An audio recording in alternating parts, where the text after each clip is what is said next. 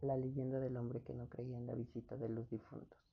La festividad de todos los santos, mejor conocida como Día de Muertos, es una festividad muy importante que no debe de ser ignorada, y mucho menos debemos de tomar la broma. Este fue el caso de Juan, quien siempre se burlaba de su esposa por mantener dicha tradición. Ella ponía un altar de muertos en su humilde casa, con lo poco que tenía a su mano, ya que Juan no le daba dinero para que lo gastara en esas supersticiones. Sin embargo, él sí se gastaba el dinero en alcohol y parrandas que terminaban hasta el amanecer. Fue en una ocasión, en vísperas del Día de Muertos, que salió por la tarde de su casa después de haber comido para ir a tomar unas cervezas al pueblo, ante lo cual su mujer le pidió que le trajera unas veladoras y café para poner la ofrenda en memoria de sus papás. Pero ni así logró convencer a su marido, el cual refunfuñando salió, dando un portazo tras de sí. Se encaminó hacia el pueblo entonces. Después de varias rondas ya estaba muy borracho y terminó por acordarse de su madre. Sintiéndose un poco culpable, decidió salir temprano hacia su casa de regreso. Era ya la medianoche cuando al pasar por la zona despoblada se encuentra cerca del cementerio. Vio que mucha gente venía en dirección al pueblo. En primer lugar aparecían los niños y atrás de ellos la gente adulta. Entre la multitud vio a uno de sus tíos que ya había fallecido Quiso seguir esa procesión, pero quedó aprisionado en el locote donde estaba recargado. Por más intentos que hizo para liberarse no pudo, y a causa de la borrachera y el esfuerzo realizado se quedó dormido. Aún no amanecía cuando vio que la procesión ya venía de regreso, en el mismo orden que había ido anteriormente. Cuando la procesión pasó a su lado, se dio cuenta de que todos traían en sus manos las ofrendas que les habían puesto sus familiares. Entre los difuntos vio a sus padres, que solo traían una tortilla y un bultito de quelites, que se veían muy tristes por solo llevar eso. Cuando los muertos terminaron de pasar, el individuo se desmayó de la impresión. Poco después del amanecer recobró el sentido y se liberó del locote. De inmediato regresó a su casa y le contó a su mujer lo que había visto y preguntó qué ofrenda le había puesto a sus papás. Ella le dijo que solo una tortilla y unos pocos quelites, pues no había nada más. El hombre entonces se arrepintió por no haber hecho el esfuerzo para poner una ofrenda digna. Desde ese día creyó en que las almas venían a visitarnos y año con año les ofrendaba a sus padres todo lo que podía.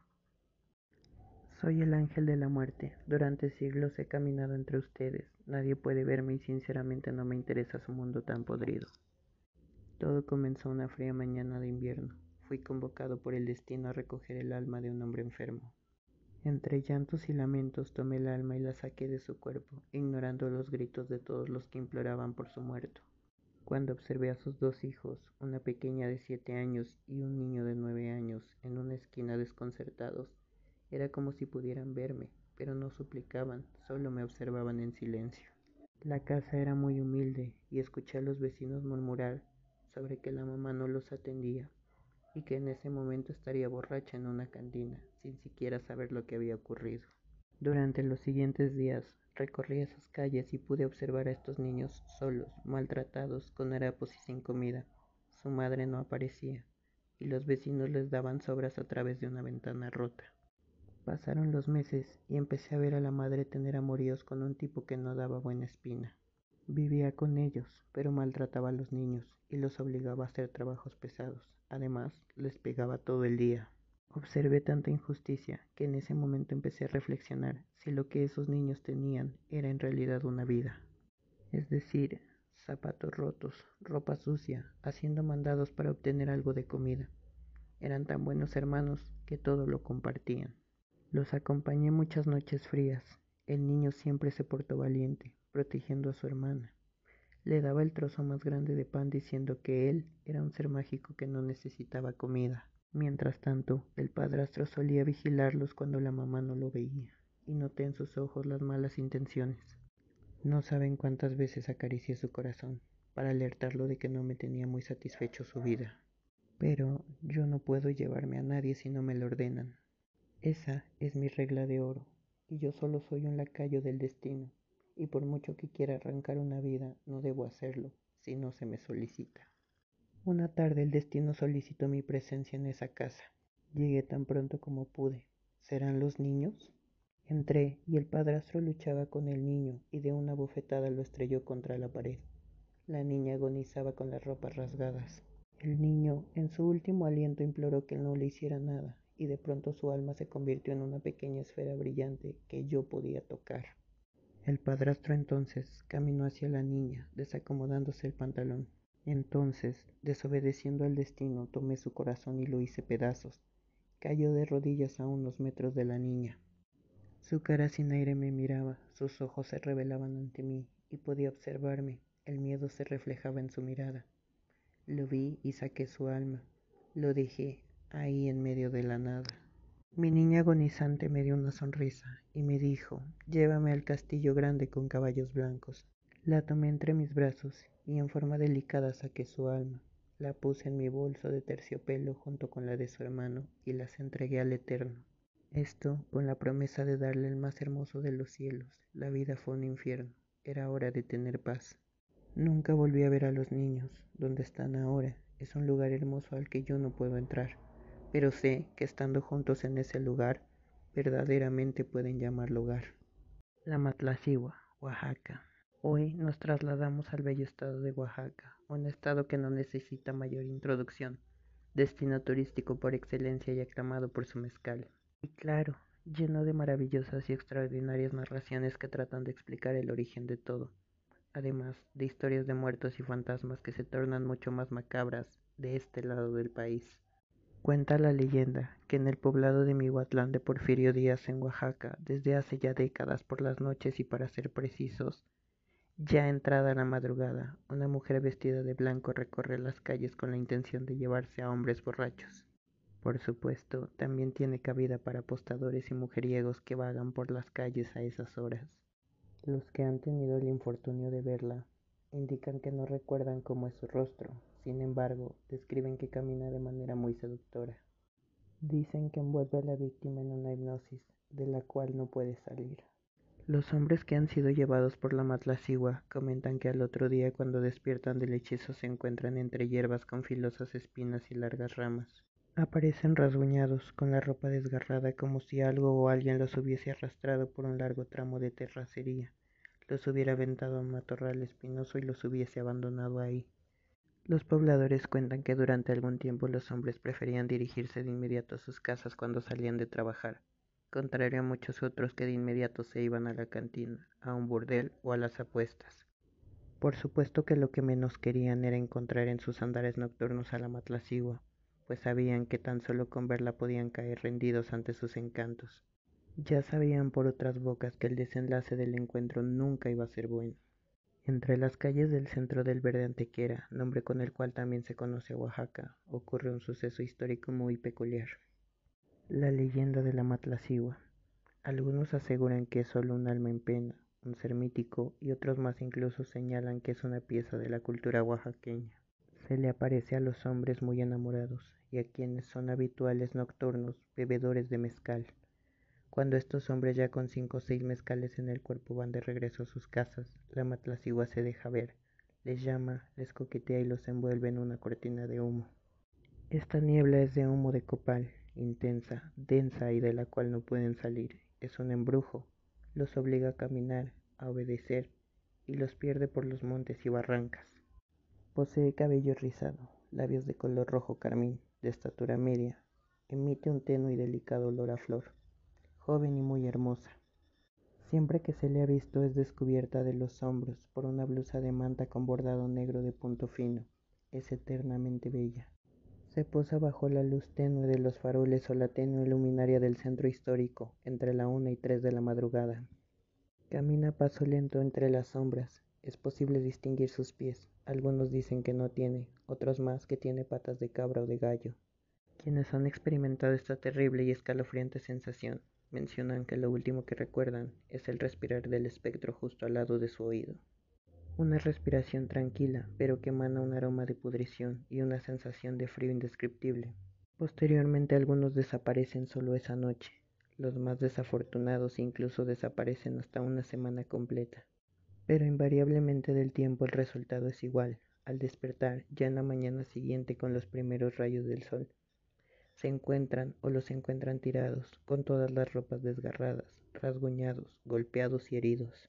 Eso sí, con todas sus pertenencias de valor, lo que obviamente descarta algún tipo de robo. Los historiadores aseguran que esta leyenda está asociada con la diosa de la muerte Mictlantecíhuatl, quien regía el inframundo. Además, por supuesto, de ser la esposa de Mictlantecutli, el señor de los muertos. Incluso se tienen algunos registros históricos de la época de la colonia, cuando los obreros terminaban de trabajar en los talleres de curtiduría, herrería y carpintería, se daban cita en las cantinas de la periferia del centro a tomar mezcal. A altas horas de la madrugada iniciaban su retorno sin saber que esa noche no llegarían a casa. Veían a una linda joven mestiza que les coqueteaba con el afán de ser perseguida. Sus caminatas y corretizas eran breves, un simple juego, pero en realidad caminaban por horas y horas, en un estado de trance hasta que su mismo cuerpo cansado los vencía y quedaban tirados. El amanecer los despertaba a la mitad de la nada, entre valles y montañas, con los pies sangrantes y llenos de ampollas. Las historias se contaron entre las cantinas, hombres que decían haber visto a una linda joven que los llamaba. Ellos cedían ante la belleza femenina y amanecían desahuciados en algún cerro lejano. Los que vieron a la matlacigua afirman que es imposible no perderse en su mirada. Han pasado ya casi 300 años del origen de aquella leyenda y el fin de semana pasado visité Oaxaca. Particularmente fui a visitar a unos amigos que se casaron hace poco y ahora viven ahí. Después de cenar me dirigí a mi hotel y dejé a mis amigos siguieran su velada. Al día siguiente me llamaron para contarme que a su regreso y entrada la madrugada se encontraron con una hermosa joven en blusa típica de manta que les ofrecía artesanías y pensaron en comprar algunas. Se distrajeron un momento buscando el dinero en su carro y cuando voltearon para pagar, la mujer desapareció. Me comentaron que claramente entre el silencio de la noche escucharon como una voz que murmuró al oído. No quiero su sucio dinero, quiero su alma. Por un momento se congelaron y no vieron a nadie. Su piel se erizó y palideció. Era una leyenda viva. Creo que habían tenido un encuentro con la matlacigua. Al día siguiente un anciano del mercado del pueblo nos dijo que la matlacigua se bañaba a medianoche en los ríos más hermosos que rodeaban la capital de Oaxaca, por lo que es imposible cruzar alguno de ellos. Deberás dejar tu alma como ofrenda y no es pertinente arriesgarte. Nos recomendó entonces volver al lugar en el que se apareció y pedir una disculpa por perturbar su espacio. Eso nos liberaría de cualquier mal. Entre que sea leyenda o no, hicimos lo que nos dijo aquel viejo. El nahual de Escuinapa. Por años se ha hablado de nahuales a lo largo del mundo, pero particularmente en Latinoamérica y en especial en México. Los nahuales poseen el poder de la metamorfosis a voluntad. Pueden transformarse en cualquier animal que deseen y sin necesidad de arrancar brutalmente sus piernas provocándose dolor indescriptible. Esto a diferencia de lo que hacen las brujas según las leyendas. Escuinapa es una pequeña ciudad sinaloense, donde durante años se han contado decenas de historias que narran la existencia de nahuales. En este poblado se tejen historias entre los pobladores, en las que se narran hechos escalofriantes por la presencia de supuestos nahuales seres mitad humanos, mitad animales que han protagonizado innumerables historias, no solo en Sinaloa, sino en otras partes del país. El relato sobre el Nahual Robaniño se ha contado por más de 50 años entre los pobladores y desde luego a los visitantes que se deciden conocer este lugar. Cuenta la leyenda que el famoso Nahual aparecía por las noches en las calles de Escuinapa, convertido en un animal distinto cada noche, por lo que no podían identificarlo. En cuanto las personas se descuidaban se robaba a los niños, principalmente recién nacidos, y no contento con esto, cuando alguien llegaba a sorprenderlo, se aseguraba de no dejar testigos. Así, no solo los niños desaparecían, en ocasiones las casas desdichadas que visitaba el Nahual se convertían en auténticas carnicerías y baños de sangre. Restos humanos como rompecabezas de cuerpos eran descubiertos algunas mañanas posteriores a la visita del Nahual. En ese entonces las familias escuinapenses vivían aterradas, principalmente en los hogares donde había mujeres que recién habían dado a luz, ya que por supuesto el nahual las buscaba para arrebatarles a sus hijos y eran asediadas en su casa por las noches continuamente. Esto solo dejaba de ocurrir hasta que el nahual lograba su objetivo. El temor de las personas cercanas a ellas era tanto que no dejaban que se quedaran solas en sus casas. Siempre alguien estaba al pendiente de ellas por lo que pudiera pasar intentando hacerle frente al nahual de alguna forma, ya sea enfrentándose cara a cara con él, con un machete o palos, y otros recorrían extraños conjuros y hechizos para ahuyentar a la bestia. Pero todo esto resultaba inútil. Se creía que los poderes del Nahual sobrepasaban a cualquiera. Su pacto con el príncipe de las tinieblas lo hacía inmortal, poderoso, ágil y sigiloso.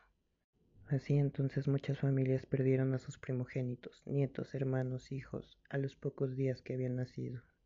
Luego de que por todo el municipio se corriera la voz de que ya eran varios niños los que el Nahual se había llevado, un grupo de hombres envalentonados por la ira y la rabia de sufrir tan grande pérdida se organizó para tratar de atraparlo y darle muerte. Solo así terminarían con tanta maldad. Decían que había que cortarle la cabeza y reducir su cuerpo a cenizas para que por fin acabara esa racha de terror que azotaba al pueblo. Los más viejos cuentan que en una ocasión cuando el nahual buscaba meterse a una casa que se encontraba a las orillas de la cabecera municipal, en la cual había dos recién nacidos, los hombres que todas las noches vigilaban al pueblo lo sorprendieron. Le dispararon en una de las piernas. Estaban seguros de haberlo herido, ya que se escuchó un horrible gruñido bestial, y se le vio salir corriendo rumbo al monte cojeando en la pierna herida. Detrás de él se fueron todos los que buscaban cazarlo, acompañados de perros, armas y cualquier objeto que pudiera servir para acabarlo. Pero sus manos aún eran como las de una bestia, con unas garras largas y afiladas, rodeadas de pelo, al igual que casi todo su cuerpo. Estaba recostado en un charco de sangre, mismo que se creía era del nahual. La herida había sido casi letal. Ahí frente a todos estaba agonizando un nahual al que todo el pueblo quería ver muerto. Los pobladores cuentan que se trataba de un brujo que vivía cerca de la capilla del gallo y que era sabido por todos que se dedicaba a hacer maldades, hechicería, magia negra y rituales satánicos. En ese momento los hombres terminaron por rematarlo, causaba la misma lástima que ver a un pequeño animal agonizando. Entonces, en un acto tal vez de compasión y a la vez de venganza, decidieron acabar con su sufrimiento de la manera más brutal que pudieron. A punta de golpes, machetazos y palazos apagaron la ya tan valiente llama de lo que le quedaba de vida. Al final y después de la ira comunal, manifestada en violencia, recapacitaron pensando. Era su vida o que siguiera dañando a mujeres y niños del poblado. Nunca se supo qué hacía con los niños que se robaba, si los regalaba, los mataba o los usaba en cualquier otra abominación.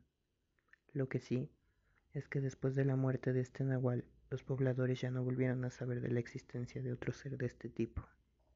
La taconera. Ya es noche, ya va a venir la taconera. Eso es lo que aún se puede escuchar decir en las calles del centro histórico de Saltillo, Coahuila. Algunas personas de esta región narran como en ciertas noches del año, cuando las calles están solitarias y en absoluto silencio, se puede escuchar un andar de tacones que emiten ese característico sonido. Con cada paso que dan, cuentan que al verse invadidos por la curiosidad de qué dama puede andar a tan altas horas de la noche, salen a asomarse por sus ventanas y para su sorpresa no hay nada. Sin embargo, el andar de los tacones y su sonido persiste. Otros más cuentan que al salir a la ventana o a su pórtico ven una imagen espectral a la lejanía. Sin embargo, el andar de los tacones se oye como si estuviera a escasos metros. Y en un abrir y cerrar de ojos aquel espectro desaparece súbitamente al fondo de la solitaria calle y con ellos el sonido de los tacones. La leyenda de la taconera nos dice lo siguiente. Hace tiempo cuando aún el centro histórico estaba tomando forma, entre las calles de Bravo y Juárez, Justo a unos metros de la Catedral de Santiago Apóstol vivía una joven de aproximadamente 25 años de edad junto a su madre, una mujer de edad ya avanzada y enferma. Por azares del destino se habían quedado sin más familia en todo el pueblo. La gente miraba con desprecio a la joven, ya que se rumoraba que no cuidaba a su madre, que ni siquiera le daba de comer a la pobre anciana. Pero eso sí, justo a las nueve de la noche la bella y joven dama se ponía sus mejores atuendos y tacones para ir a ver a su amado a las afueras del pueblo justo donde empezaba la zona rural. Lo cierto es que la muchacha sí cuidaba de su madre, por lo mismo no salía durante el día de su casa. Siempre estaba al pendiente de su madre y de lo que ella necesitara. Solo esperaba que la señora se quedara dormida para por fin tener un poco de tiempo para ella y poder ver a su amor. Así los días pasaban, se le apodó la taconera, ya que siempre que salía en la noche usaba este singular calzado como parte de su elegante atuendo. Una de esas noches y para su desfortuna la taconera salió de su casa tomando rumbo hacia el punto de encuentro con su amado, esto sin saber que sería la última noche que vería viva a su madre. Al regresar del amoroso encuentro la joven entró a casa solo para ver a su madre como yacía sin vida, en la cama que había dejado su último aliento, se había ido y ella no había estado ahí. La tristeza invadía a la pobre mujer todas las noches. Dicen que después de la muerte de su madre la taconera ya jamás volvió a salir de su casa. Nadie la veía ni por el día ni por la noche. Aquel sonido de tacones se dejó de escuchar por varias semanas. La realidad es que la tristeza y la culpa la tenían ahogada en la soledad de su casa. Se sentía responsable de la muerte de su madre, de no estar con ella cuando más la necesitaba. Un día la taconera decidió arreglarse de nuevo, ponerse sus mejores ropas, el fino perfume que siempre usaba y aquellos tacones que tan peculiar sonido dejaban a su paso. Esperó entonces el momento justo a que pasara un camión de carga para arrojarse a las ruedas del mismo y terminar con su vida. Al día siguiente los más madrugadores encontraron un cuerpo justo en medio de la calle, frente a la catedral. Era el cuerpo de la taconera. Estaba ataviada con esa linda ropa que usaba siempre por las noches, sus tacones, y aún podía percibirse su delicado perfume en el ambiente. Los vecinos aportaron para su sepulcro junto a la tumba de su madre. Sin embargo, no había ningún doliente ya que la taconera y su madre no tenían familia. De esta manera y al final de la vida la taconera y su mamá siempre estarían juntas y nadie más, por nada en el mundo, las iba a separar. Hoy en día se dice que la taconera sigue penando por las calles de Bravo y Juárez. El sonido de sus tacones se deja oír por las noches más oscuras del año. Dicen que los más valientes han intentado alcanzar ese sonido del andar de los tacones. Sin embargo, jamás encuentran dirección alguna donde ir y cuando medianamente están seguros de la ubicación de los tacones, estos se oyen más lejos. Otros más comentan que cuando la taconera anda por las calles debe seguir el sentido de los pasos para evitar el encuentro de ultratumba. De esta manera los sonidos se van junto con el espectro. Los que han decidido desafiarla llevando paso contrario a sus tacones cuentan que la pueden ver a la lejanía y en un parpadeo la mujer se esfuma frente a sus ojos. Sin embargo, el sonido del andar de los tacones persiste y cada vez lo escuchan más y más cerca, situación que deja hasta los más osados con la piel de gallina y salen corriendo a resguardarse a sus hogares. Los muertos del camino. Esto me sucedió el 2 de noviembre de 2019 en el pueblo natal de mi madre, llamado Santa María del Monte, perteneciente a Toluca, Estado de México. Les contaré que era Día de Muertos. Nos encontrábamos desayunando, mis papás, mi hermano y yo. De pronto mi mamá hizo un comentario y dijo, me gustaría ir a Toluca a dejarle unas flores a mis padres. Diez minutos después nos encontrábamos haciendo maletas para el viaje y horas más tarde ya estábamos saludando a nuestros familiares allá. La última casa que visitamos fue la casa de mi tía Ana María, casa en la cual a mi mamá no le gusta quedarse porque sufrió un hecho paranormal, de lo cual no nos quiso hablar nunca. Estábamos ahí y ya eran cerca de las doce de la noche cuando mi mamá dijo que se quería ir a dormir, pero a casa de mi tía Coco, y así lo hicimos. Mi hermano y yo llevamos a nuestros padres a descansar y luego salimos con rumbo a casa de la tía Ana. De regreso teníamos que pasar por un camino de terracería muy largo y oscuro, en medio del monte, con unos árboles grandes a lo largo del camino. Mi hermano venía haciéndome bromas, apagaba las luces del auto y no se veía absolutamente nada. Él me decía, ahorita que prenda las luces vas a ver la cara de un muerto pegado en el vidrio queriéndote agarrar. Yo me llenaba de miedo y le decía, no juegues con eso, sabes que me da muchísimo miedo. Un momento después de eso, cuando prendió las luces del auto, vemos como a 50 metros a una familia que iba a pie a la orilla del camino. Quiero suponer que era el papá, la mamá y tres hijos, dos niñas y un niño.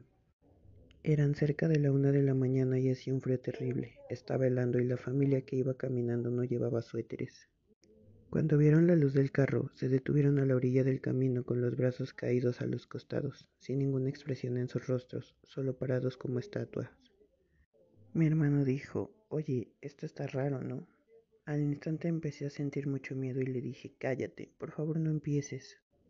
Guardamos silencio y mi hermano bajó la velocidad. Yo no quise ni voltear y justo cuando pasamos a un lado de ellos, mi hermano gritó muy asustado, no chingues. Yo me asusté mucho y le dije, ¿qué? ¿Qué pasa? Él me pidió que volteara a verlos y aterrada le dije, no, no voy a voltear, dime qué pasa. Él me dijo que no tenían ojos y me dijo una vez más, voltea, voltea a ver.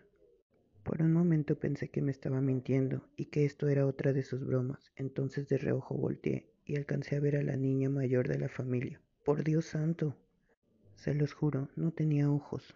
Le dije a mi hermano, vámonos de aquí, vámonos ya. Entonces él me dijo, no pasa nada, tranquila, no está sola. Pero si le meto velocidad nos puede pasar algo peor. Nos fuimos alejando poco a poco hasta que mi hermano miró por el retrovisor y dijo, ya no están. Los dos estábamos temblando, no podíamos creer lo que habíamos visto. Nuestras familias nos habían contado infinitas historias de miedo en ese camino, sin embargo, nunca nos imaginamos que nos pasaría a nosotros. Cuando llegamos a la casa de la tía Ana, les contamos lo que nos había pasado y muy tranquilamente nos dijeron, Ah, sí, los muertos del camino ya se van. La mujer que resolvió su propio asesinato. Una tarde de enero de 1897, un chico de un vecindario de Virginia en Estados Unidos descubrió algo sorprendente. Nada más y nada menos que el cadáver de Elba Sona Hister. El marido de Elba, Edward Shue, había enviado a su hijo a ver si su mujer quería que recogiese algo del mercado antes de regresar al trabajo. Su padre alertó inmediatamente al médico local, el Dr. Knapp. Cuando el Dr. Knapp llegó y quiso examinar el cadáver, Shu ya había regresado a casa, había lavado el cuerpo y lo había preparado para el entierro poniéndole un vestido de cuello alto y un velo sobre la cabeza. Acurrucado sobre la cabeza de su difunta esposa, Shu respondía violentamente cada vez que el doctor pretendía examinar la zona de la cabeza y el cuello de su mujer. Después de examinar el resto de su cuerpo y no encontrar nada importante, el doctor Knapp determinó que la causa de la muerte era un desmayo, que más tarde cambió complicaciones de embarazo. El doctor Knapp había estado tratando a Hister unas semanas antes a causa de problemas femeninos, tal y como él describió, por lo que asumió que la muerte estaba relacionada con esos problemas. Poco después, el cuerpo de Hister fue llevado a su hogar de la infancia, de Little Sioux Mountain, para su funeral. Durante la ceremonia la gente notaba que Shu actuaba de forma extraña. Por alguna razón, estaba obsesionado con la cabeza y cuello de su esposa, envolviéndola con una bufanda que no pegaba con su vestido. Él insistía que esto era porque era su bufanda favorita. Colocaba también almohadas alrededor de su cabeza, asegurando que quería que descansara cómodamente. La mayoría de los invitados supusieron que aquel comportamiento se debía al gran dolor que estaba pasando. Sin embargo, la madre de Elba, Mary Jane Hister, tuvo otra opinión al respecto. A nunca le había gustado Shu y estaba convencida de que tenía algo que ver con el fallecimiento de su hija, a pesar de que faltaban pruebas. Rezó durante varias semanas esperando encontrar algún tipo de respuesta. Finalmente, un mes después del entierro de su hija, las oraciones de Hister fueron contestadas. Afirmó que el fantasma de Elba había aparecido en sus sueños cuatro noches seguidas, diciendo que Shu la había asesinado asfixiándola y rompiéndole el cuello. Según el fantasma, Shu se molestó cuando volvió a casa del trabajo y pensó que Elba no había hecho nada para la cena. Después del cuarto sueño, Hister fue a hablar con el fiscal del lugar. Este era John Alfred Preston. Le contó a Preston la historia de sus sueños y lo que el fantasma le había dicho. Al ver que Preston se mostraba escéptico ante aquella teoría, decidió probar con el Dr. Knapp. Después de enterarse a través del médico que Shaw se mostró muy violento durante el reconocimiento y que no permitió examinar la cabeza y el cuello de Elba, Preston decidió reabrir el caso. Una autopsia mostró que la primera y la segunda vértebra del cuello de Hister estaban rotas y que su tráquea estaba totalmente aplastada. También tenía las marcas de algunos dedos en su cuello que indicaban que había sido estrangulada. Finalmente el caso fue a juicio, con Mary Jane Hister como testigo estrella de la fiscalía. El abogado de Shu preguntó a Hister sobre sus sueños durante el interrogatorio, con la esperanza de demostrar que su testimonio no era válido. Sin embargo, el plan fracasó y el jurado creyó la historia de Hister. El jurado deliberó durante algo más de una hora antes de sentenciar culpable a Shu, que fue condenado a cadena perpetua y finalmente murió en 1900. Aunque el testimonio fantasmal de Hister no fue la única prueba utilizada en el caso contra Shu, quien ya tenía antecedentes por violencia doméstica, incluyendo la misteriosa muerte de su anterior esposa, este acontecimiento marcó la primera y única vez que el testimonio de un fantasma fue utilizado durante un juicio. A lo largo de los años hemos conocido la historia de muchos músicos, en particular de hombres y mujeres que forjaron el camino del rock. Todas y cada una de ellas son sumamente interesantes. Sin embargo, ninguna es tan misteriosa e incierta como lo es la de Robert Johnson, conocido por muchos como el rey del Delta Blues o el abuelo del rock and roll. Admirado por grandes músicos como B.B. King, Bob Dylan, Moody Waters, Jimi Hendrix o Brian Jones, e influencia de bandas grandiosas del calibre de Led Zeppelin. Se dice que si no hubiera sido por él, el propio blues no hubiera sido lo mismo y por ende el rock no sonaría como lo conocemos en la actualidad. Con todos estos adjetivos, una figura del tamaño de Robert Johnson seguramente debería tener un montón de biografías y fotografías para contar su historia. Pero desgraciadamente es muy poco lo que se sabe de él. La información es casi a cuentagotas. Sin duda, esto aumenta su leyenda como uno de los músicos más misteriosos que hayan pisado este planeta. Todo comienza desde su nacimiento, pues no se tiene certeza oficial del día en que llegó a este mundo. La versión oficial dice que Robert Johnson nació un 8 de mayo de 1911. Su madre, Julianne, hija de esclavos, tuvo un hijo con un jornalero que estaba de paso en el pueblo, llamado Noah Johnson. Desde niño, Johnson mostró interés por la música. Primero aprendió a tocar el arpa y más tarde se acercaría al blues con la armónica. Como algunos de los músicos más famosos, Robert fue a la escuela pero no demostró demasiado interés por los estudios, los cuales abandonó en 1927, cuando le detectaron problemas en la vista.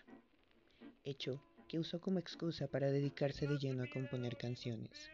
Ya en la adolescencia aprendió a tocar la guitarra, pero sin ser realmente un músico sobresaliente. La vida de Robert Johnson está repleta de acontecimientos sumamente extraños que nos muestran que el destino no le sonreía para nada. En 1929 se casó con Virginia Travis, de tan solo 16 años, quien murió un año después al dar a luz al bebé que esperaba con el legendario músico. Robert se hundió en la depresión, pero encontró en el blues un distractor de todas las desgracias que le ocurrían. Fue en ese momento cuando comenzó a tocar su música en algunos bares del sur de Estados Unidos. Sin embargo, no tuvo mucho éxito. En ese periodo conoció al músico Son quien le recuerda como un pésimo guitarrista carente del mínimo talento. Después de esta decepción, volvió a su pueblo natal para estar un buen rato conectado a lo que él conocía. Aunque no tardó en desaparecer por unos cuantos meses, durante todo ese tiempo algo había cambiado en él. Según cuentan algunas personas, de repente Robert comenzó a tocar mejor que muchos de los músicos más reconocidos del blues de la época. Nadie se explicaba cómo es que de buenas a primeras Johnson había adquirido esas habilidades. Muchas personas lo atribuyeron a un milagro, pero la gran mayoría creía que eso era obra del mismísimo diablo. Es aquí cuando entra la leyenda urbana por la que muchos conocen a este músico, la cual dice que en el actual cruce de las carreteras 61 y 49 en Clarksdale, Mississippi, Robert Johnson convocó al diablo a medianoche, acompañado solamente por su guitarra. Según lo que se sabe, Johnson vendió su alma a cambio de dominar la guitarra como nadie antes lo había hecho. Ahí, en ese cruce, fue el escenario donde un supuesto hombre vestido de negro tomó la guitarra de Robert y la afinó a cambio de un módico precio, su alma. Tras este encuentro, Robert Johnson aprendió a tocar, cantar y componer como los grandes, algo que ni siquiera un músico experimentado podía lograr. Y no estoy exagerando, se convirtió en el mejor bluesman de todos los tiempos. El rumor se fue corriendo de boca a boca, y esto, en lugar de molestarle, el músico se aprovechó de la historia y guardó silencio respecto al tema. Con ello, consiguió llevar consigo ese halo de misterio, pero también se hizo propaganda al respecto con algunas canciones como Me and the Devil Blues y Crossroad Blues, las cuales sirvieron para hacer más grande la leyenda. De acuerdo con las investigaciones posteriores, la persona a la que Johnson fue a buscar no era Satanás, sino un músico local llamado Ike Zimmerman, un músico de blues conocido en los bares más bajos de Mississippi como uno de los mejores intérpretes de blues. Se dice que es posible que se hayan visto y que Johnson aprendiera a tocar la guitarra en las madrugadas entre tumbas. Fue entonces en el panteón donde Ike le enseñó a Robert todo lo que sabía. Ellos iban a practicar ahí a medianoche porque era silencioso, en verdad silencioso. A su regreso bromeaban diciendo que tocaban para los espectros. Ellos no iban a un cruce de caminos o encrucijada, ellos cruzaban el camino para ir al cementerio, cuenta la misma hija de Ike Zimmerman. De cualquier manera, la historia del encuentro entre Robert y el demonio sigue vigente hasta nuestros días, y se puede sentir en sus canciones la interpretación que le ponía a sus composiciones. Johnson quizá no sufrió una experiencia terrible en el cruce de caminos, pero en su voz se percibe un terror enorme. Después de algunos años actuando por todo el sur de los Estados Unidos, en noviembre de 1936, Robert conoció a un promotor que le dio la oportunidad de grabar sus canciones. En total, 29 de ellas fueron grabadas. Pero como todo lo bueno, a veces se acaba, y de manera rápida, el 16 de agosto de 1938, a los 27 años, e inaugurando el infame Club de los 27, en el cruce de caminos cerca de Greenwood, Mississippi, Robert Johnson fue encontrado sin vida. De acuerdo con el músico David Honeyboy Edwards, quien tocaba con él, la leyenda del blues murió envenenada. Según lo que cuenta Honeyboy, mientras actuaban en el local Three Forks ubicado en el pueblo de Greenwood, Johnson se había ligado a una guapa mujer que resultó estar casada. El marido se enteró de esto y ofendido envenenó el whisky de Robert. En la agonía de su muerte, que supuestamente duró como tres días, Robert Johnson se convulsionaba y aullaba como un lobo. Algo totalmente irónico, porque así se podía percibir su manera de cantar. Por años, Robert Johnson pasó desapercibido dentro de la música, pero gracias a las siguientes generaciones su nombre quedó grabado. Aunque grabó muy pocas canciones, fue influencia de un montón de artistas que tomaron como inspiración sus composiciones para hacerlas propias, como Elmore James o B.B. King. Y por supuesto que en el rock se siente presente el grandioso Robert. Para ser específicos, los Rolling Stones coverearon Love in Vain. Led Zeppelin rindió tributo al bluesman con la explícita rola Lemon Song. Y Eric Clapton estrenó un álbum donde versiona en su estilo el catálogo completo del músico. Sin duda una mítica leyenda, pero la última palabra la tienes tú vendió su alma al diablo o simplemente encontró un gran maestro.